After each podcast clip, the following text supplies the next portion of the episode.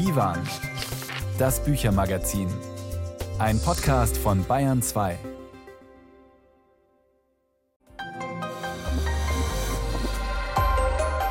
Bayern 2 Divan.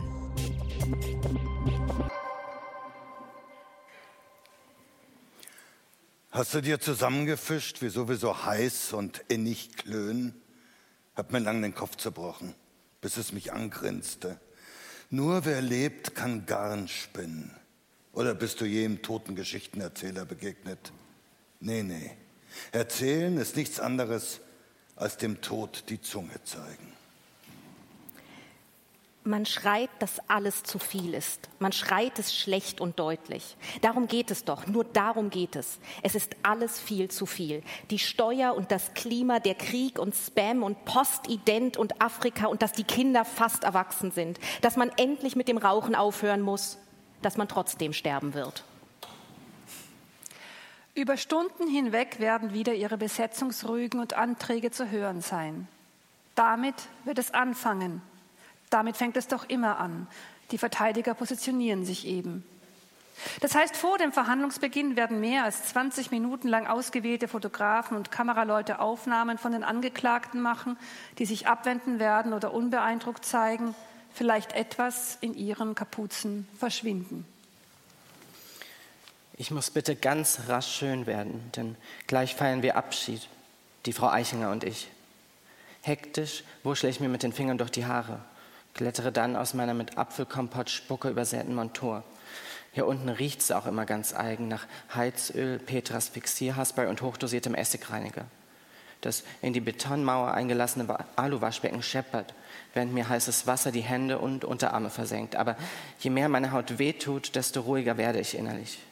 Manchmal muss ich einen hellen Schmerz fühlen, damit die Welt wieder, damit die Welt wieder Sinn ergibt. Ihre Stimmen haben wir jetzt schon gehört in einem kurzen Ausschnitt aus Ihren neuen Romanen. Und jetzt müssen wir noch wissen, wer da ist, auch für die Hörerinnen und Hörer. Ilya Trojanow ist da und hat Tausend und ein Morgen mitgebracht. Er wirbelt uns in diesem Roman durch Geschichten und Geschichte, bis uns ganz schwindlig wird. Ilya Trojanow erzählt Historie und Utopie, wie ich finde, in einer ganz neuen Sprache und einer neuen Form. Willkommen, Ilya Trojanow, in der Orangerie in Erlangen, live vom 43. Poetenfest. Danke, schön hier zu sein.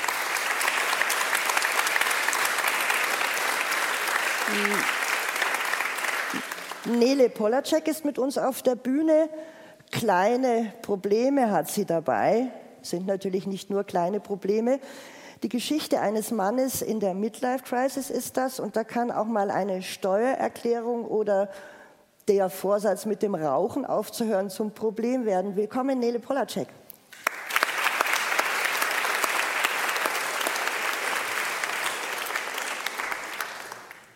Ein Debütant entführt uns in die Zeit der Anfang 80er Jahre in München und auch ins Glockenbachviertel, wo ich seit über 30 Jahren wohne. Ich kenne also die Geschichten, die uns später Leon Christ aus seiner ganz eigenen Perspektive erzählen wird. Es war eine wilde Zeit, die aber auch ein wenig durch ein Virus verschattet wurde. Leon Christ ist bei uns mit Sauhund, so heißt aber natürlich der Roman. Herzlich willkommen.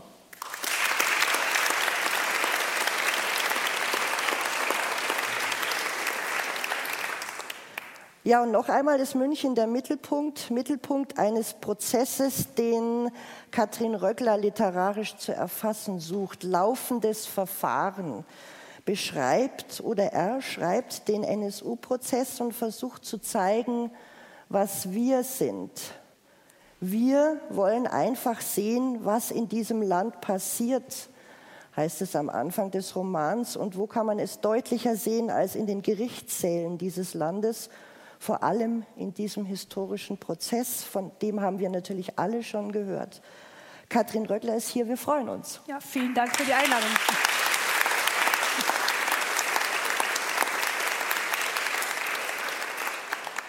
Mein Name ist Martina Bötte-Sonne und wir haben jetzt eine knappe Stunde Zeit, uns live und vor Publikum mit Büchern zu beschäftigen, mit dem Lesen und damit, dass wir uns durch Lektüre immer wieder neue Welten erschließen können, sogar neue Erkenntnisse gewinnen. Jedenfalls ist das bei mir immer so. und auch immer wieder staunen können. Mir ging es schon von klein auf so. Bei uns war es so, da kam dann ein Bücherbus in die Straße und wir rasten alle sofort hin und hofften, dass die Bücher, die wir dann ausleihen durften, ich glaube es waren fünf, überhaupt bis zum nächsten Mal reichen würden. Das war damals noch so. Die Romane, um die es heute geht, die wir vorstellen werden, die könnten unterschiedlicher nicht sein und haben doch Gemeinsamkeiten. Zweimal spielt München eine Rolle. Zwei beschäftigen sich mit der jüngeren Geschichte. Ilya Trojanow stellt als Mann eine Frau in den Mittelpunkt seines, wie ich finde, Welt-Road-Movies und Nele Polacek einen älteren Mann. Zwei Romane verlassen den üblichen Erzählstil, wie ich finde, und zwei wählen richtige Hauptfiguren. Es ist eine spannende Mischung, denke ich. Wir haben übrigens auch ein literarisches Rätsel, wenn ich schon sage spannende Mischung. Und da können Sie auch, wenn Sie wollen, und unseren literarischen Gast in Wallis Taxi erraten, einen der vier Romane gewinnen, die Hörerinnen und Hörer, indem Sie uns schreiben und Sie hier im Publikum, indem Sie uns eine Rätselkarte ausfüllen. Und da müssen Sie natürlich gut aufpassen, was Ihnen gefallen hat. Und ich werde es dann auch gleich auslosen, wenn die Sendung zu Ende ist. Nun ist aber genug. Wir, die Hörerinnen und Hörer und das Publikum in Erlangen, das ich nun endlich auch herzlich begrüße. Immer zahlreich hier.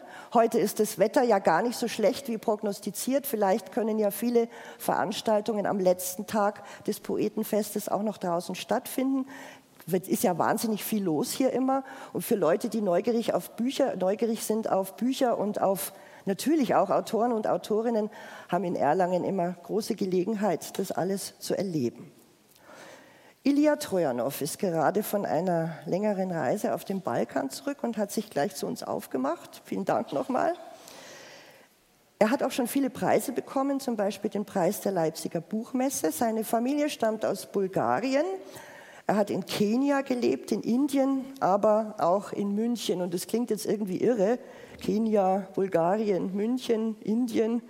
Aber er hat da wirklich studiert und war 14 Jahre dort. Man glaubt es kaum, oder? Naja, vor allem sind die Unterschiede nicht so groß, wie man meint. Ja, ist es so? Ich bin nicht so weit gereist. Naja, ich, neulich kam ein, ein, indischer Freund zu Besuch und äh, der sagte zu mir schmunzelnd, na, inzwischen sind unsere Züge pünktlicher. ja, das, äh, das ist aber gar kein Wunder, weil es ist überall fast so, dass die pünktlicher sind als in Deutschland. Aber wir wollen ja jetzt über Ihren neuen Roman sprechen. Ähm, Titel Tausend und ein Morgen erinnert natürlich an Tausend und eine Nacht. Da geht es auch ums Reisen um Reisen durch Zeit und um Zeitreisende. Ja? Um Weltenbummler geht es, um Utopien und, wie ich finde, auch um Realitäten. Es geht um Vergangenheit, aber ich finde, es geht auch um unsere Gegenwart. Denn ich finde, der Roman erzählt zwar über die Zukunft, aber auch sehr viel über uns.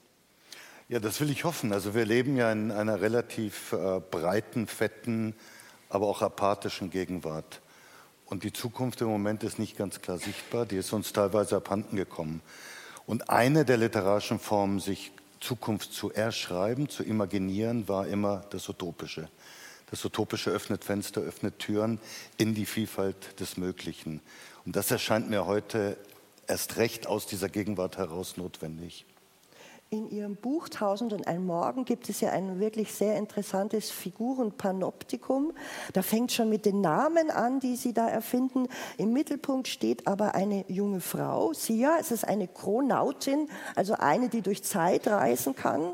Wir finden aber auch Samsin, Domru und der Weltweise, ja, und Gog natürlich eine künstliche Intelligenz die sich im Laufe dieses Romans auch sehr entwickelt.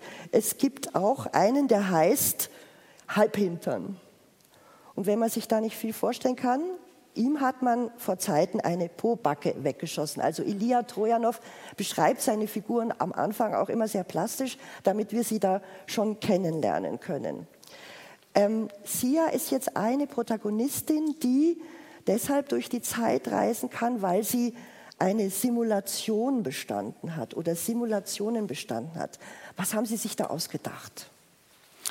Naja, der grundsätzliche Gedanke ist, wie beschreibt man das Utopische? Das heißt, wie beschreibt man etwas, was man nicht kennt? Logischerweise. Die Zukunft kennen wir nicht. Ja. Genau, logischerweise über das, was wir teilweise schon kennen.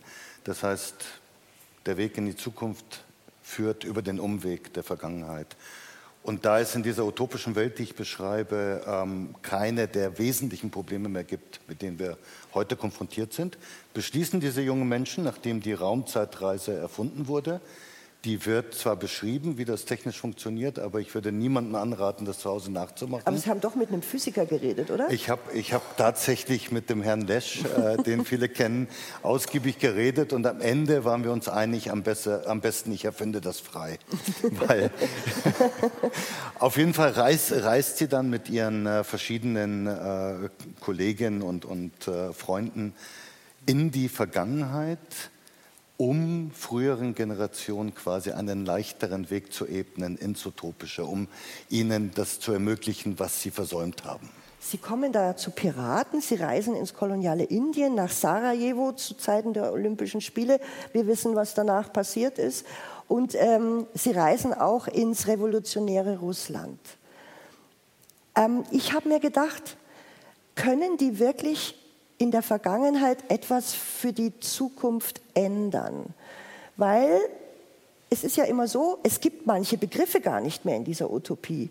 Die Leute kennen die Polizei als Begriff nicht und auch nicht, was sie tut, weil es gibt nur mehr Leute, die Fehler machen. Also Menschen, die Fehler machen, schreiben sie wörtlich. Es gibt auch kein Geld mehr. Es gibt kein Geld es mehr. Es ist übrigens ziemlich lustig, dann zu versuchen, jemanden, der weder Geld noch Polizei kennt, das zu beschreiben.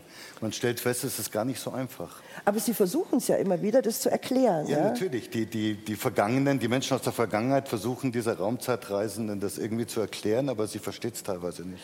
Es gibt auch ähm, keine Begriffe mehr dafür, Leute irgendwie schlecht zu reden, sondern es gibt die Gruppe nur noch.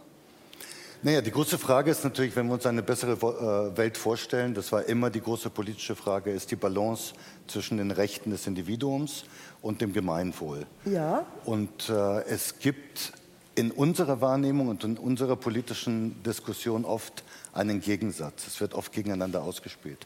Und ich habe versucht, eine Welt zu beschreiben, in der es eher kompatibel, komplementär gedacht wird und im Gegenteil die Tatsache, dass es eine Grundversorgung und Grundrechte für alle gibt, nicht als Gleichmacherei ist, sondern diese Basis der Gerechtigkeit ist erst die Möglichkeit, dass der Einzelne sich eigenwillig exzentrisch entwickelt. Dass man immer gedacht hat, man müsste die Leute nach ihren Bedürfnissen auch leben lassen.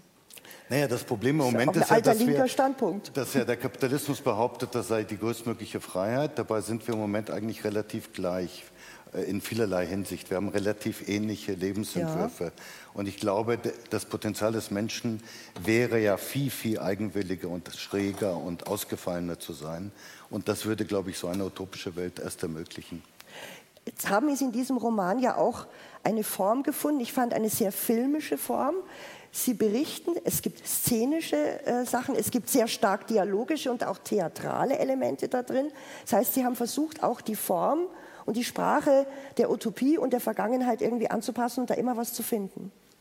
Ja, die, die, entscheidende Überlegung ist, das Utopische muss Spaß machen. Mhm. Es muss äh, Sinnlichkeit und Lebensfreude äh, in sich vereinen. Und wie macht man das in der Literatur? Indem man die Möglichkeiten der Literatur wirklich ausbreitet. Das heißt, indem man ein Erzählfest auftischt, meine Hoffnung oder meine Sehnsucht wäre, dass die Leserin am Ende dann sagt, oh, da möchte ich aber auswandern. Dahin möchten wir Dahin alle auswandern. möchten wir alle auswandern. Es hat ja aber trotzdem, diese neue Welt hat ja auch so ein bisschen was Altmodisches. Das ist völlig richtig, aber das Altmodische ist ja immer wieder auch eine Nische oder ein, ein Keim des Utopischen. Also es ist ja nicht so, dass, dass es eine Kontinuität der Geschichte gibt, sondern es gibt ja immer wieder Wellenbewegungen. Und man findet ja zum Beispiel bei den Piraten, gutes Beispiel, viel Modernes. Die Piraten haben übrigens als erste die allgemeine Krankenkasse erfunden. Jeder hat eingezahlt und wenn man dann einen Arm verloren hat, hat man aus der allgemeinen Kasse Kompensation bekommen. Die Piraten hatten einen gleichgeschlechtlichen Vertrag, der hieß Matelotage. Frauen waren relativ selten da, also haben sie sozusagen eine juristische Grundlage vorhergedacht für die gleichgeschlechtliche Ehe oder Partnerschaft und so weiter und so fort. Also man findet ja in Nischen des Vergangenen immer wieder etwas, was fast futuristisch progressiv in die Zukunft weist. Das heißt, bei all diesen Recherchen, Erfindungen und Fabeln, die Sie uns da berichten, merkt man so richtig, dass Sie eine Erzähllust gepackt hat, oder? Naja, ich habe mich auch daran erinnert, was hat mich eigentlich überhaupt zur Literatur gebracht. Mhm. Und ich glaube, dass die meisten von uns als Kinder und Jugendliche gerade sich an der Fantasie erfreuen, an dem unbändigen Erzählen. Und dann werden wir allmählich erwachsen und suchen dann irgendwie äh, andere Formen der intellektuellen Auseinandersetzung mit der Welt. Und ich wollte nochmal zurückkehren, einfach zur entfesselten Fantasie. Ähm, ich glaube, dass das etwas ist, was uns dann auch im emotionalen Kern belebt. Dann vielen Dank an Ilia Trojanow, 1001 Morgen. Das Buch ist bei S. Fischer erschienen und kostet 30 Euro. Ich empfehle allen, die wirklich durch Traumwelten, durch utopische Welten, durch Vergangenheit reisen wollen, dieses Buch. Und ich hoffe, es verkauft sich auch richtig gut. Na, ich, ich wünsche hoffe, es mir. wird gut gelesen. Und es wird gut gelesen, natürlich. Aber ein Satz nur zum Utopischen. Es ja. ist ganz wichtig beim Utopischen, dass wir auch das bewahren, was wir haben und nicht das zerstören, was wir errungen haben. Und wenn Sie zu Hause zuhören, der BR versucht, Sachen kaputt zu machen, wie diese Sendung, die für uns alle unglaublich wichtig sind. Wenn Sie solche Sendungen mögen, schreiben Sie dem BR und sagen Sie, machen Sie nicht kaputt, was unser Leben wertvoll macht.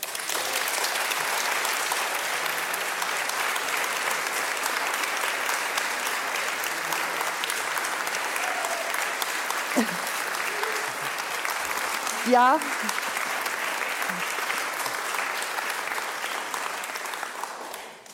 Noch sind wir hier mit dem Divan live aus Erlangen.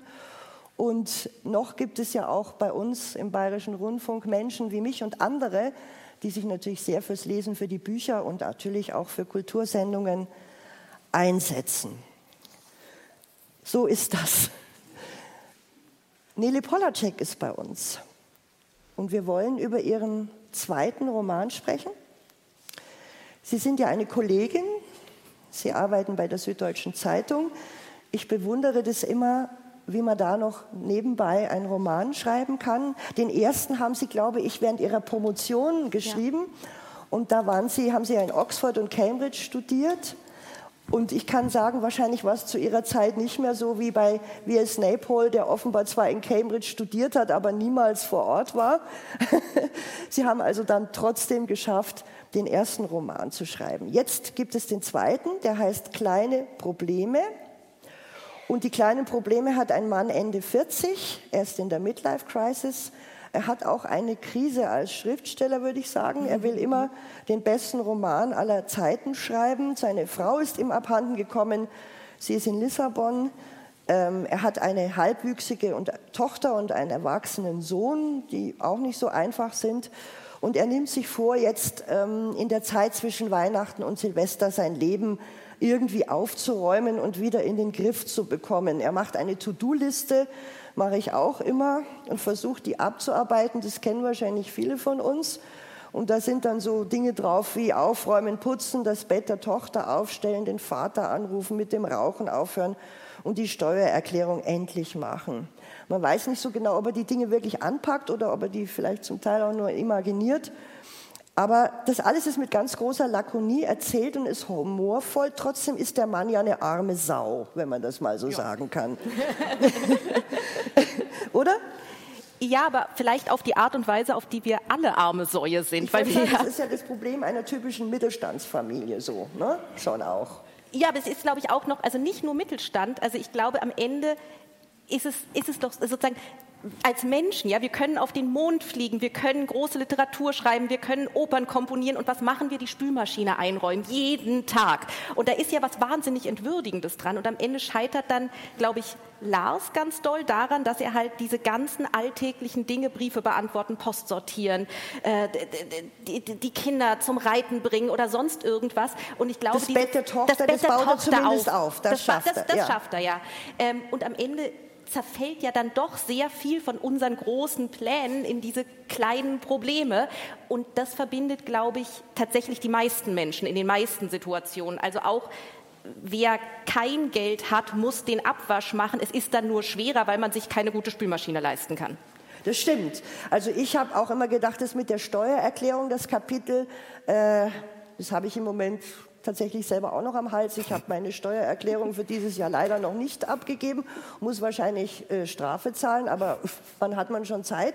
Also alle diese Sachen kennt man. Es ist trotzdem ein Monolog irgendwie, der ja eine trotzdem wirkliche Lebenskrise erzählt, ja. weil er möchte ja irgendwie seine Beziehung retten. Er möchte eigentlich auch mit seinem Vater besser zurechtkommen. Er möchte auch mit den Kindern besser zurechtkommen. Das alles zeigt sich an diesen kleinen Problemen, aber die Krise ist groß. Ja, ich glaube, dass die, dass die Trennung gar nicht so scharf ist. Also ich glaube, dass ich dass am Ende auch die ganz großen Sachen eben in diese kleinen Sachen zerfallen. Also wenn ich das mitkriege bei Freunden, deren Eltern jetzt so in das pflegebedürftige Alter kommen oder wo sozusagen wo die Eltern langsam sterben, dass sie dann merken, das ist total belastend emotional. Vor allem aber ist das Beantragen einer Pflegestufe, das Einrichten einer sicheren Toilette, also diese ganzen praktischen Sachen, die sind auch wirkliche Sachen, die man wirklich machen muss. Und dann kannst du gar nicht unterscheiden, bin ich jetzt sozusagen, ist das Schlimme, dass jemand stirbt oder ist das Schlimme auch, dass es unfassbar frustrierend ist, all diese Dinge zu tun? Und in Wahrheit ist es immer beides. Es ist immer sozusagen das Verhältnis Verhältnis zu meinen Kindern, was sich aber auch daran festmacht, dass ich es seit vier Jahren nicht schaffe, dieses Bett aufzubauen. Also es ist die Mischung, das, das Kleine und das Große, was eben total verzahnt ist. Ja, und auch wie man halt mit seinen Eltern irgendwie noch eine Beziehung führen kann, einen Kontakt pflegt, der über so Floskeln hinausgeht. Das schildern Sie ja auch in dem Kapitel mit dem Vater, wo man den anruft und dann sagt er, wie geht's und selbst und dann mhm. erzählt man die tollsten Sachen und alles wird aber zur Floskel, was ist denn das für ein Leben und warum haben Sie diese Erzählweise gewählt, um das zu zeigen, dass es uns eigentlich allen so gehen kann? Mhm, ich glaube, ich hatte für mich selbst ganz viele fast negative Regeln. Also ich hatte ganz viele Regeln der Beschränkung, weil ich das, also es fängt ja alles damit an, dass man denkt, ich möchte gerne ein wirklich gutes Buch schreiben. So fängt mal an. Und wenn ich dafür aus der Perspektive eines dreibeinigen Hundes schreiben müsste, würde ich halt aus der Perspektive eines dreibeinigen Hundes schreiben. Und dann ist die Frage, wie komme ich dahin? Und ich, ich hatte für mich das Gefühl, ich kann ganz viel ausschließen. Also ich will nicht großes Trauma erzählen, sondern weil ich das Gefühl habe, dann, dann, dass es oft passiert, dass man sich Relevanz leiht in irgendwelchen hochdramatischen Sachen. Das ist aber nicht die Relevanz der meisten Leben. Und ich wollte sozusagen eine, eine kleine Form haben, also die Form dieser To-Do-Liste. Jedes Kapitel ist ein To-Do-Listenpunkt. Ähm, es gibt nur einen einzigen Handlungsort. Lars ist den ganzen Tag in diesem schrecklich chaotischen Haus, an dem er scheitert. Es sind nicht mal 24 Stunden, es sind, glaube ich, 13 Stunden. Es ist der 31. Dezember. Alles ist total eng und klein. Und, und, sich unaufgeräumt. Da, und unaufgeräumt und sich da rauszukämpfen, da eine Ordnung zu finden, in der Aufgabe, eine Steuererklärung da Fantasie und ein Zauber und was Großes rauszukriegen. Aber er will das, ja auch eine Ordnung hat. in sich selber bringen. Ja, natürlich. Das Äußere ist ja der Anlass, diese innere Ordnung zu finden. Und es gibt ja da auch, ähm, ich zitiere das mal, wenn ich die Wahl gehabt hätte, schreiben Sie, ich hätte mich auch verlassen, denn die Frau hat ihn ja verlassen. Nur habe ich die Wahl eben nicht. Überall heißt es, man solle toxische Beziehungen beenden. Aber wie ich mich von mir selbst trenne, das, habt ihr mir, das hat mir wirklich keiner erklärt. Ja? Das ist ja auch eine Sache, wir kommen aus unserer Haut ja nicht raus. Das ist klar. Und am Ende scheitern wir doch in der Regel an uns selbst. Und ich glaube, es, es gibt sozusagen Aber Fälle. wir müssen mit uns trotzdem auskommen. Ja, schrecklich. Jeden Tag muss ich mich ertragen. Ja, das ist so. Aber das ist ja auch eine, also das ist ja einerseits schwierig, andererseits auch eine Banalität, weil das geht uns ja leider allen so. Ja, aber das ist die Frage, ob nur weil etwas uns allen so geht, es banal ist. Also ich glaube, das denkt, also man, man, man vergisst es dann. Also man, man lebt so vor sich hin und schmiert morgens die Brote und muss sterben irgendwann mal und schafft es jeden Tag zu leben in diesem Wissen. Man schafft es zu wissen, dass man am Ende vielleicht alleine ist, weil der Partner vorher geht oder vorher stirbt. Und sozusagen, das sind ja, also nur weil es uns alle betrifft, ist es ja nicht banal. Es ist deswegen universell. Ähm, und ich glaube, sozusagen, was für mich das Ziel von dieser verkleinerten Form war, war es, diesen Banalitäten ihre wahre Größe oder ihre wahre Tragik und natürlich auch die Komik, weil es ist natürlich auch saukomisch, dass wir diese zerfallenden, sterblichen, komische Geräusche machen, Körperflüssigkeiten hervorbringen, nicht immer wohlriechenden Körper haben, dieses Leben, diese Existenz, diese, diese Waschmaschine, die wir andauernd benutzen, dass unsere Kleidung dreckig wird, einfach nur, weil wir sie tragen und dass wir sie immer, und es ist alles doch irgendwie tragisch und komisch und schrecklich und und dann in dem Moment des, des, des, des Lösens, des Aufbäumens dann auch wieder fantastisch oder verzaubert. Jetzt haben Sie sich aber, das ist meine letzte Frage, mhm. ähm, einen Mann Ende 40 ausgesucht. Nele Polacek, unsere Hörerinnen und Hörer sehen es nicht, aber Sie sind ja wesentlich jünger. Warum haben Sie aus der Perspektive eines Mannes in der Midlife Crisis erzählen wollen? Was war das Spannende? Ich glaube, das Spannende war, dass er auf eine Art weiß, dass er keine Ausrede hat. Also, dass wenn äh, einer, einer jungen Frau was nicht gelingt, wenn jemandem mit der irgendwie, also wenn, wenn ich bin jüdisch, ich kann immer sagen, alles Antisemiten. Würde ich nicht tun, aber es gibt immer eine Ausrede. Ich kann immer sagen, ihr, es funktioniert nicht, weil ihr Sexisten seid. Ich kann immer, ich habe immer eine Ausrede, die im Zweifelsfall ja auch stimmt. Ja, also es, es, gibt ja Antisemitismus, strukturelle Diskriminierung, das gibt es ja alles. Und ich glaube, das Interessante für mich an Lars war, er scheitert und er hat keine Ausrede, er muss er ist ganz alleine selber schuld, was natürlich nicht stimmt. Schuld ist, dass er ein Mensch ist mit einer menschlichen Existenz in einer Welt, die für uns alle viel zu komplex ist. Aber trotzdem in diesem Fall, wenn jemand nur am Menschsein scheitert, sagen wir selber schuld. Und deswegen wollte ich Lars schreiben, weil ich denke, selber schuld, deswegen komisch, deswegen auch verdammt tragisch. Dann, wenn Sie kleine Probleme lesen wollen, empfehle ich Ihnen Nele Polaceks Roman Kleine Probleme. Er erscheint in zehn Tagen erst bei Galliani für 23 Euro. Vielen Dank, dass Sie bei uns sind, Nele Polacek. Danke, Sie hören Divan, das Büchermagazin auf Bayern 2.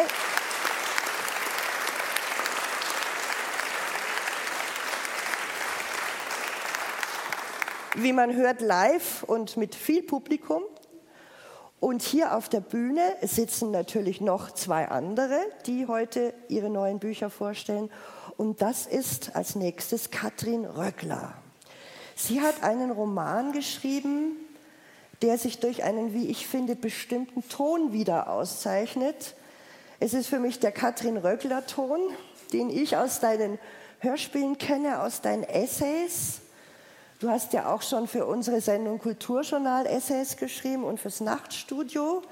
Und das findet sich auch in deinen Theaterstücken. Dieser Ton hat immer etwas Atemloses, der zieht Tempo an. Man hat auch das Gefühl, man rollt so mit der Geschichte mit.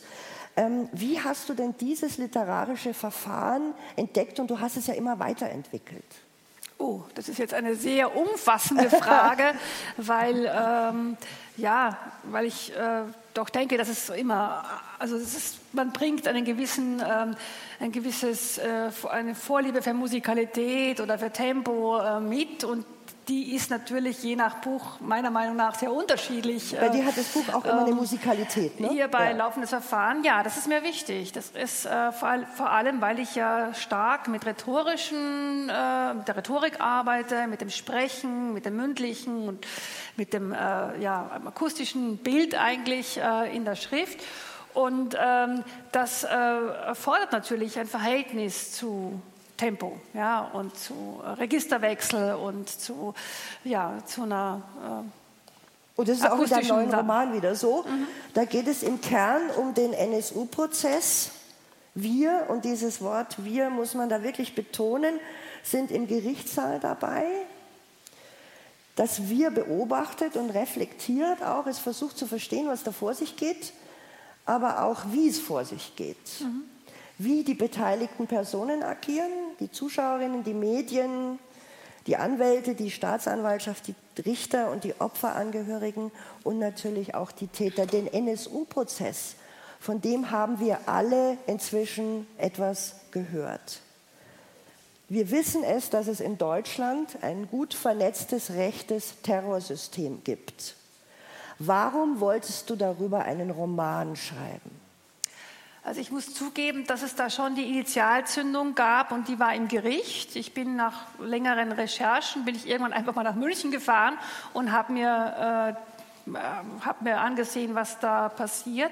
War vorher schon vielen anderen Prozessen gewesen und das, äh, was ich da erlebt habe, das war 2017, also das vierte Jahr schon von dem Prozess, war äh, sehr ungewöhnlich oder sehr wenn so ein Prozess so lange läuft, da entstehen ja ganz eigene äh, Verbindungen, eigene Haltungen, erstarren dann auch teilweise. Ähm, es ist eine merkwürdige Stimmung gewesen, die die ich nicht mehr zuordnen konnte. Also ich bin dann auch mehrmals dahin gefahren, ungefähr 15 Mal, weil ich mich das total fasziniert hat.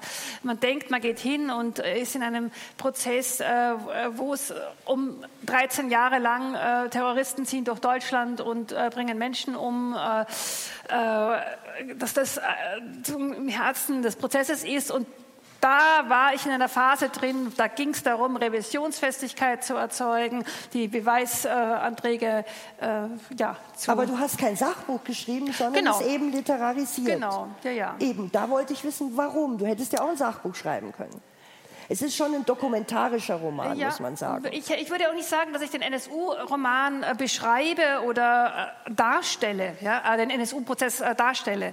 Ja, das, das mache ich nicht. Ja, das ist etwas, ich versuche, ähm, ihn als ein, ein, ein, Bild unserer Gesellschaft zu nehmen. Ja? Also das, was wir äh, erleben an einer Zerfahrenheit zwischen bürokratischen Institutionen, also auch diese Krise, dass äh, da zu wenig äh, Zusammenarbeit war. Also die Grundfrage, wie war es möglich, dass 13 Jahre lang diese Menschen durch Deutschland ziehen konnten und, und äh, mordend und, und äh, äh, ja, äh, Bank, Banken überfallend und so weiter und Bombenanschläge machend und äh, 35 Menschen, die auch im Staatsschutz äh, äh, involviert waren, das irgendwo wussten, wo die waren. Ja? Und es ist, es ist schon sehr, sehr spannende Grundfrage. Und jetzt dieses Theater, das durchaus auch was Theatrales hatte, ja? Äh, wie kriege ich das? Das ist natürlich eine sehr überkomplexe Situation gewesen. Man muss sich vorstellen, es gibt eine Million Akten dazu. Äh, Wie, wie gehe ich damit um? Wie, wie, äh, was macht das mit mir, die ich da Beobachterin bin und eigentlich nicht beteiligt? Im NSU-Prozess war aber die Öffentlichkeit eine, eine ziemlich ähm, interessante Größe, ja, weil es gab Menschen, die sind da fünf Jahre lang hingegangen, weiß, jedes ja. Mal. Jeden Tag, die hatten eigentlich nichts damit zu tun und das, das hatte eine ganz In eigene den Kraft. Justizpalast. Ja, ja. ja. ja. Ähm, trotzdem ist es so, bei dir ist es so, dass die Figuren, manche haben Namen, Mhm. manche haben Funktionen. Das ist ja so richtig wie so ein Mosaik zusammengesetzt. Wie funktionieren diese ganzen Positionen in dieser Geschichte? Die Positionen der Anwälte, die Pos ja? Also vielleicht kann man es ganz einfach schildern. Man hat eine beobachtende Instanz, dieses Wir, und Wir. man hat, es gibt Figuren. Und dann gibt es diese beobachtende Instanz, erklärt, was passieren wird. Der Prozess wird nicht als vergangener Prozess, als Dokument gezeigt, sondern, Sondern als wir werden dies tun, wir werden das machen Ja, und wir genau. Also was unten auf der Ebene das im Gerichtssaal äh, passiert. Und es gibt diese äh, äh, Figuren, die so Begleiterfiguren sind und die dann irgendwann die Rebellion äh, wagen gegen dieses Wir. Ähm, ich arbeite gerne sowohl mit, äh, der, mit dem Unheimlichen als auch mit dem Komischen. Das gehört für mich auch äh, eng zusammen. Etwas, äh, das in dem Fall auch dass man das Realismus nehmen kann. Ja? Also wenn man sagt, wie kriege ich das zu fassen? Diese, was ist da geschehen eigentlich? Was, äh, wie kann ich das übersetzt kriegen? Ja? Entweder ich schildere es, der Bayerische Rundfunk hat es gemacht, in einem Zehnteiler, Ja. äh, sehr so mit, mit Schlaglichtern oder wie, wie eben dieses fünfbändige Werk von äh, Annette Remmelsberger von der Süddeutschen bei Zeitung. der du dich ja auch Karam. nochmal extra bedankst. Ja, Die hat absolut. ja Die das haben von der große- Zeitungsseite super begleitet, diesen Großartige Prozess. Ja, Arbeit. großartige Und Arbeit. wenn ich es aber sinnlich äh, zu übersetzen versuche und auch äh, versuche daran was zu sehen, was uns alle was angeht, dann werde ich vielleicht mit literarischen Mitteln etwas anderes tun. Es ist eben auch nicht nur ein Roman über den Mhm. NSU-Prozess, sondern es ist ein Roman auch über uns. Genau. Ähm, ein dokumentarischer Roman ist es trotzdem. Und ich habe gedacht, diese Gerichtsromane, weil du ja auch gesagt hast, Gericht ist interessant, da hat ja auch Petra Morsbach einen geschrieben. Da ging es um Gerechtigkeit in ihrem, was ist es überhaupt? Und Fridolin Schley vor einiger Zeit über den Weizsäcker-Prozess, da ging es ja was Gut und Böse, was ist Schuld, wie sind die Verhältnisse zwischen Eltern und Kindern. Und dieses, dieses Gericht ist für dich ja ein Ort, an dem man wirklich gut die Gesellschaft darstellen kann. Ja, es ist der Ort, wo wir versuchen, wo, wir, wo Wahrheitsfindung eine große Rolle spielt, jenseits eines ökonomischen Das, normalerweise haben wir gesellschaftlich ja. ja. immer diese Grenze. Das ist ja in dem Fall, gibt es andere Grenzen. Also die Ökonomie spielt da nicht so sehr die Rolle. Und ähm, äh, das ist schon sehr faszinierend. Ich finde es einen wahnsinnig faszinierenden Ort, ein hohes Gut auch gesellschaftlich, äh, aber mit auch eingeschriebenen Asymmetrien und mit äh, ja, schwierigen Seiten. Und, jetzt muss ich zum Abschluss sagen, laufendes Verfahren ist nominiert für den Deutschen Buchpreis. Herzlichen Glückwunsch. Danke.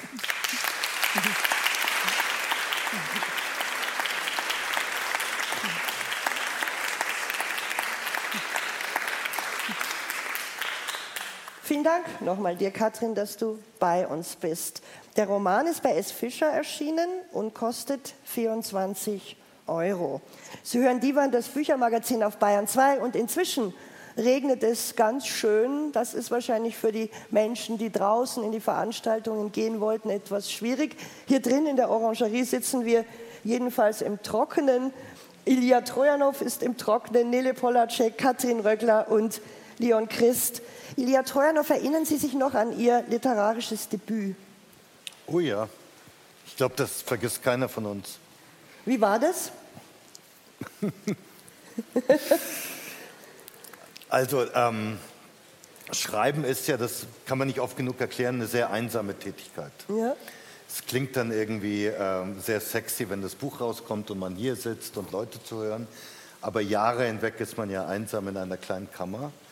Und insofern ist es eigentlich so eine Art Coming Out, weil man jahrelang dachte, man hatte die Illusion, man ist Autor. Und erst mit dem Erscheinen des Buches nähert man sich einer Bekräftigung dieser Illusion, mhm. die dann durch das zweite, dritte, vierte Buch bekräftigt wird. Das heißt, es ist eigentlich erst ein in Erscheinung treten des eigenen Traums in der Wirklichkeit. Und das ist insofern extrem bewegend für uns. Klar. Katrin Röttler, wie war das bei dir, Katrin? Um, es war eine, ein, ein, ein, langer Weg hin, also das tatsächlich insofern, dieses jahrelange, äh, diese jahrelange Suche, äh, das würde ich auch so unterschreiben. Mhm obwohl, ja, obwohl mit diesem einsamen Kämmerchen freue ich mich nicht so an, aber es ist, äh, es ist tatsächlich ist, ist was drin. Und wenn es dann da ist, ist es natürlich eine, irgendwie auch eine Überraschung, dass es tatsächlich vor einem liegt als Buch. Das, hat, das war für mich, äh, ich konnte es erst dann glauben. Und was war dein erstes? Ich weiß es war Niemand lacht rückwärts, das war, noch, äh, war kein Roman, sondern das war ein, äh, war ein Erzählband. Oder extra Und bei dir, Ilia, war das, war das nicht ein Katalog oder bilde ich mir das, oder war das Na, noch davor? Nein, sowas zähle ich nicht. Nein. Das zählst du nicht. Nein, das erste war Die Welt ist groß und mhm. Rettung lauert überall. Mhm. Und bei Nele, was war bei dir das erste? Das erste war Das Unglück anderer Leute. Das war dein erster Roman? Das war mein erster Roman, danach hatte ich ein, ein Sachbuch. Ein Roman, der auch sehr auf deine Familie bezogen war oder zumindest mhm. ein bisschen was daraus gewinnen gibt, konnte. Es gibt biografische Ähnlichkeiten, ja. aber es ist natürlich Nein, nein, kein biografischer Roman, schon nee. klar. Und bei dir ging es aber auch gleich, dass du dir gedacht hast, so, das wird jetzt was mit mir als Schriftstellerin. Nee, beim ersten ist es ja das erste ist auf eine Art total entspannend, weil man hat das Gefühl, es ist wie wenn ein, ein Hund die Nationalhymne singt, es muss oder bellt, es muss nicht jeder Ton sitzen. Man ist beeindruckt, dass es überhaupt klappt. Und beim zweiten denkt man so, jetzt muss ich es aber, jetzt muss es auch gut werden. Ähm, und ich glaube, beim ersten hat man sozusagen gar nicht, also hat man eine Grundzufriedenheit und beim zweiten fragt man sich dann, und hat das, ist es gelungen? Und wenn es dann gelingt, ist es, also wenn man dann das Gefühl hat, oh, jetzt bin ich zufrieden, ist es auch, finde ich, die erste richtige Zufriedenheit. Also mit dem ersten kann man weder zufrieden noch unzufrieden sein, weil es, es existiert einfach. Und beim, beim zweiten und dann wahrscheinlich beim dritten, vierten, fünften, sechsten äh, kann man danach sagen, hat geklappt, hat nicht geklappt. Aber eine Routine wird es wahrscheinlich nie bei euch allen dreien nicht, oder? Nö. Katrin? Nee. Nö. Dass man sagt, weil es gibt ja, ja so Leute, die schreiben jedes Jahr den Roman, kommt wieder einer, wieder einer, wieder einer. Ich glaube, da gibt es ja unterschiedliche äh, Typen von SchriftstellerInnen. Also, ähm, also äh, für mich ist es nur reizvoll, wenn es immer wieder eine Herausforderung ist und was anderes. Also. Leon Christ nickt, er ist nämlich der Debütant in der Runde und hat jetzt gleich seinen ersten Roman veröffentlicht und zwar im Hansa Verlag, muss man sagen, das ist auch nicht so schlecht, ne? Leon, wie war das denn jetzt bei dir, als das Buch fertig war und du einen Roman hattest? Ja, also, also richtig kann ich es immer noch nicht glauben manchmal. Es ist alles noch sehr unwirklich. Ich glaube, ich muss wirklich mal in eine Buchhandlung gehen und es da sehen, damit, ich, damit es mir auch real vorkommt. Ja. Du hast ähm, in Leipzig studiert ja. und da muss man ja sagen, es gibt, bitte? Ja. ja. Es gibt ja viele, die in Leipzig studieren und du hast tatsächlich sofort einen Roman veröffentlichen können. Das ist ja bei den vielen, vielen Leuten, die dort schreiben und erfinden und Literatur machen zu können, nicht der Fall. Also bei dir hat es ja gleich geklappt. Wie ging denn das? ähm, Würde ich auch gerne mal wissen. Ja, gute Frage. ähm, also, was man lustigerweise dazu sagen muss, ich äh, konnte jetzt gar keinen Abschluss machen bei meinem Masterstudium, weil das Buch jetzt schon veröffentlicht ist und äh, wir Ach, dürfen wirklich? keine veröffentlichten Sachen als Abschlussarbeit einreichen. Deswegen stehe ich jetzt ohne Abschluss da. Aber ich dachte mir, da, es ist mir Kannst lieber... Kannst du den nicht nachmachen, indem du dann nochmal... Ähm, ja, dann müsste ich ein neues Buch schreiben. Neues, das darf man aber nicht veröffentlichen, oder missverstehe ja, also, ich das jetzt? Ich darf es halt nicht ähm, veröffentlicht haben zu, zum Zeitpunkt, wo es bewertet wird. Mhm. Ja. Das heißt, du müsstest jetzt einen Roman schreiben, den du erstmal keinem Verlag genau, anbietest, ja. damit der bewertet wird und ja, okay. Und ich ja. dachte mir halt, dann habe ich lieber Seltsam. ein Buch veröffentlicht, als dass ich mir in den Lebenslauf schreiben kann, dass ich einen Master in literarischem Schreiben habe, weil das letzten Endes auch niemanden interessiert. Das stimmt. Das stimmt. Ja. Also ich habe jedenfalls noch nie geguckt. Haben Sie, liebes Publikum, schon mal geguckt, ob da irgendwie ein Studiengang dahinter steckt, wenn jemand einen Roman veröffentlicht hat? Ich höre nur, ich sehe nur Kopfschütteln. Ja, das ist kleine Aufforderung an Leipzig, gebt dem jungen Mann doch bitte mal Gebt mir einen Master. Gebt ihm einen Master. das stimmt. Leon, du hast dich in ein richtiges Abenteuer gestürzt mit deinem Debüt, nämlich in die Zeit der Anfang 80er Jahre in München. Und ähm, das habe ich auch alles miterlebt und ich versuche jetzt nicht die Besserwisserin zu machen. Das machen ja immer gerne Leute, die selber von solchen Dingen betroffen sind, dass sie dann sagen, ja, aber das haben sie nicht so gut gefunden, das haben sie nicht richtig erzählt, sondern wir reden natürlich jetzt über deinen Roman. Und in deinem Roman ist es eigentlich so, es ist eine Coming-of-Age-Geschichte. Im Mittelpunkt steht der junge Flori. Er ist äh, Kriegsdienstverweigerer und macht ne, was man früher so gemacht hat, Ersatzdienst, und zwar in einem Altenheim. Und er ist in der Provinz aufgewachsen, er entdeckt dort seine Sexualität, er will in die große Stadt. Und er will dort auch die Liebe kennenlernen. Er will wissen, wie funktioniert denn dieses Leben. Deine Kapitel, die du schreibst, die haben immer so Briefe vorangesetzt, Erklärungen, sowas alles gibt es. Und man sieht, wie dieser junge Mann sehr explizit auch über die Sexualität schreibt, so was ich mutig finde in so jungen Jahren. Habe ich auch oft festgestellt, dass es nicht gut funktioniert. Bei dir hat es, finde ich, sehr gut funktioniert. Jedenfalls versucht er, dieses Leben kennenzulernen, indem er sich ausgerechnet da hineinstürzt, wo in den 80er Jahren wirklich noch was los war, im Münchner Glockenbachviertel. Aber in München überhaupt. Wie bist du denn da drauf gekommen, diese Geschichte von dem jungen Mann in diese Zeit reinzusetzen, die ja auch nicht so eine einfache ja. war. Ich habe es am Anfang gesagt, es gab ja auch das HI-Virus. Ja. Also für mich war einfach dieses München der 80er Jahre spannender als das München heute. Damals in ganz vielen schwulen Reiseführern wurde das irgendwie so ähm, auf eine Liste gesetzt mit Städten wie San Francisco oder New York. Ich meine, da sind auch ähm, da sind einfach die Stars auch hingekommen, um ihre Alben aufzunehmen, von Donna Summer bis Freddie Mercury und keine Ahnung, dann ist man halt in der Schwulensauna gewesen und das hat mir ein Zeitzeuge erzählt ähm, und hat so angebandelt mit so einem Typ mit Schnurrbart und dann danach dachte hm, das ist doch Freddie Mercury gewesen. Also ja, ich, ich mochte, dass es so eine glanzvolle Zeit war und die äh, schwule Szene war viel ausgeprägter, als, als sie heute ist in München. Es gab wirklich. Auch für die Schwulen ist heute München sehr teuer. Ja, ja. genau. Ähm, so. Und das Glockenbachviertel, man will es kaum glauben, das war ja damals eher noch das Glasscherbenviertel und ja. heute ist es so ein wirklich krass gentrifizierter Ort. Ja, als ich dorthin gezogen bin, es ist jetzt nichts Besserwisserisches, da hat meine Mutter gesagt, was, da ziehst du hin, da saufen sie ja noch aus der Dachrinne.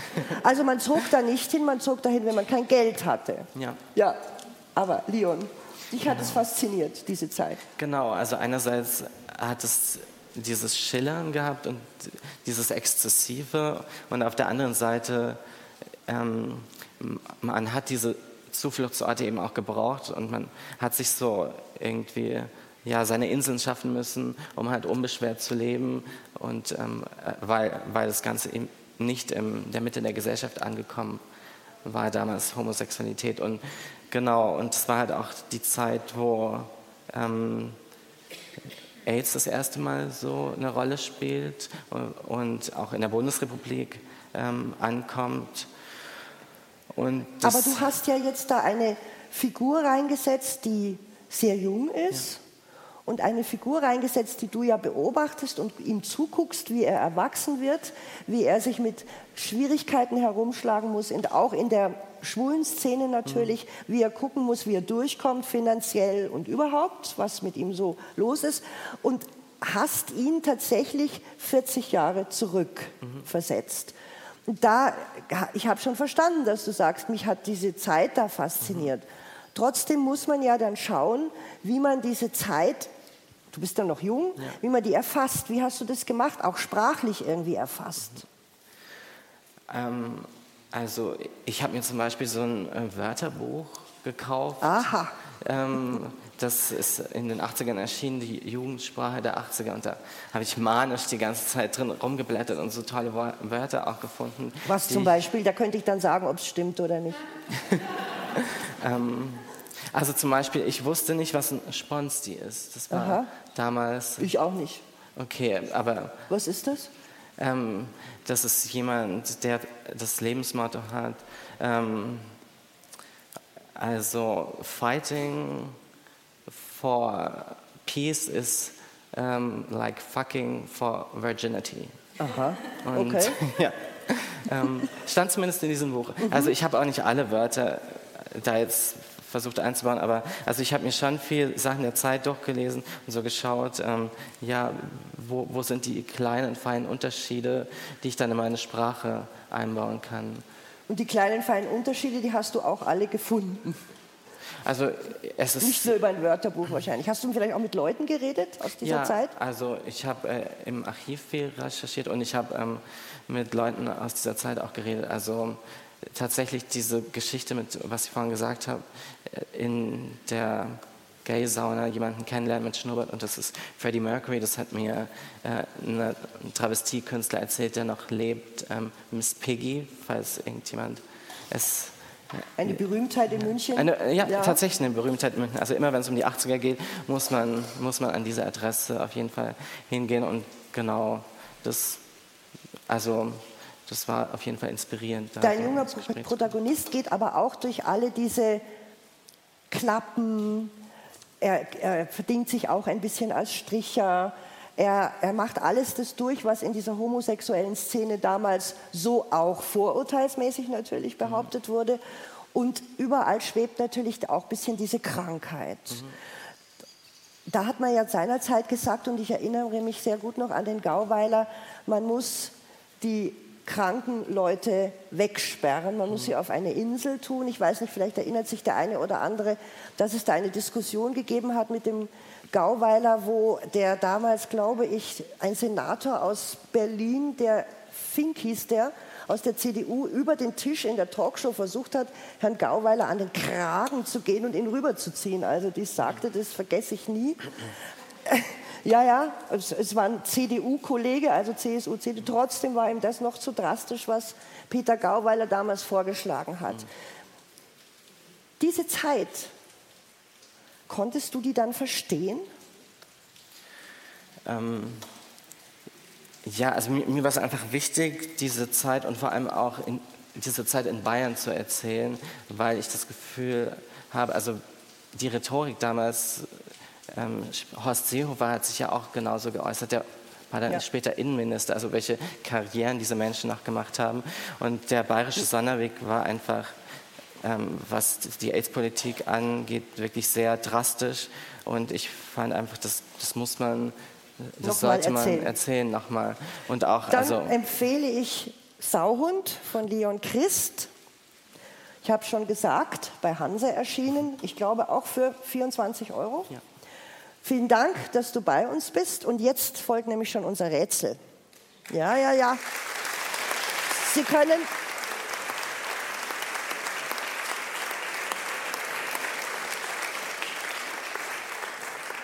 Sie können alle mitmachen, ich habe es schon gesagt. Wenn Sie also Lust haben, Sauhund von Leon Christ, 1001 Morgen von Ilya Trojanow, laufendes Verfahren von Katrin Röckler oder kleine Probleme von Nele Polacek zu lesen, dann machen Sie mit. In der letzten Sendung ging es übrigens um Draußen vor der Tür von Wolfgang Borchert. Danke für die zahlreichen Zuschriften. Und wir haben eine Gewinnerin gezogen und die verliest jetzt Nele Polacek.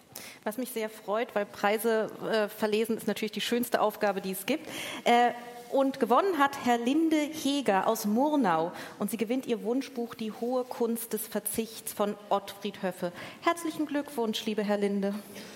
Also, wenn Sie gewinnen wollen, dann schreiben Sie an uns oder melden. Aber jetzt kommt Walli, unsere Taxifahrerin. Und wen kutschiert sie heute?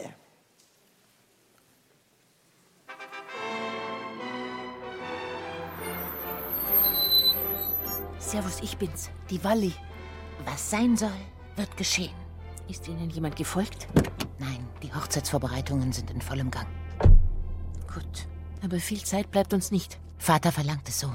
Haben Sie das Zeug? Ja. Hier. Von Ihrem Bruder. Passen's gut drauf auf, das war schwer zu bekommen. Sieht harmlos aus. Sind Sie sicher, dass es wirkt? Naja, hoffen wir's. Am besten sind's allein, wenn sie's einnehmen. Ich sage einfach, dass ich todmüde bin und Zeit zum Nachdenken brauche. Ja, gut. Ein bisschen blass um die Nase werden's aussehen und ziemlich lang weg sein. Das Mittel darf nur nicht zu früh nachlassen. Sie wissen ja, zu Risiken und Nebenwirkungen lesen Sie die Packungsbeilage und fragen Sie Ihren Arzt oder Apotheker. Gib Kraft mir, Liebe. Keine Angst. Das ist vollkommen ungefährlich. Wenn's aufwachen, ist Ihnen nicht einmal schwindlig. Und werde ich endlich frei sein? Der Wagen von einem Kollegen steht schon bereit. Zwei Flugtickets und neue Pässe liegen im Handschuhfach. Alles wie geplant. Danke. Danke für Ihre Hilfe. Wo soll's denn jetzt hingehen? Bringen Sie mich schnell nach Haus. Sehr wohl. Ach, das ist so schlimm, diese Heimlichkeiten, diese ewigen Feindschaften. Wie halten Ihre Leute denn das aus? So manche Liebe ist aus großem Hass entbrannt. Ich fühle mich getrieben, den ärgsten Feind aufs Zärtlichste zu lieben. Sind Sie jetzt auch noch unter die Dichterinnen gegangen? Sie können sich doch vorstellen, wer mir das Reimen beigebracht hat. Naja, mit Worten kann Ihr Lover jedenfalls umgehen. Was ist schon ein Name? Eine Rose würde lieblich duften, wie sie auch hieße. Hoffentlich erreicht ihn der Brief noch rechtzeitig. Sonst wird's wirklich brenzlig. Zu Liebesboten taugen nur Gedanken, die zehnmal schneller fliehen als Sonnenstrahlen. Einmal noch so jung sein wie Sie, ehrlich. Ich wünsche nur, was ich schon habe. Je mehr ich gebe, desto mehr hab ich. Beides ist unendlich. Da sind wir. Das ist aber ein hübscher Balkon. Gehört der zu Ihrem Zimmer? Steigen's ruhig aus. Wollen Sie schon wieder fort? Wie spät haben wir's denn? War das ein Uhu? Na, ein Kreuzerl. Höchste Zeit, dass ich verschwind. Stimmt. Das ist wirklich ein Kreuzchen. Also wenn ich abergläubisch wäre. Solange es kein Rabe oder eine Krähe ist. Ja, ich habe gerade ein ganz mieses Gefühl. Passen Sie bitte gut auf sich auf, ja? Und viel Glück mit der Medizin. Dann werde ich mein Spiel eben allein vollenden. Ja, wer saß im Taxi von Walli? Die Rätsel hat wie immer der wunderbare Thomas Castura geschrieben. Wenn Sie es wissen, dann eben mailen oder schreiben. Und dann können Sie gewinnen. Jetzt hier das Publikum gleich, wenn wir alle Karten eingesammelt haben. Zum Ende des Divans verabschiedet sich jetzt Martina Bötte-Sonner für das Team. Ich bedanke mich beim Team von Bayern 2. Ich bedanke mich beim Team in Erlangen. Und ich bedanke mich natürlich bei meinen Gästen, bei Katrin Röckler, bei Leon Christ, bei Ilya Trojanow und bei Nele Polacek und natürlich immer wieder gerne in Erlangen ein wunderbares Publikum, eine wunderbare Veranstaltung, das Poetenfest. Und ich sage Ihnen, lesen ist immer eine gute Idee.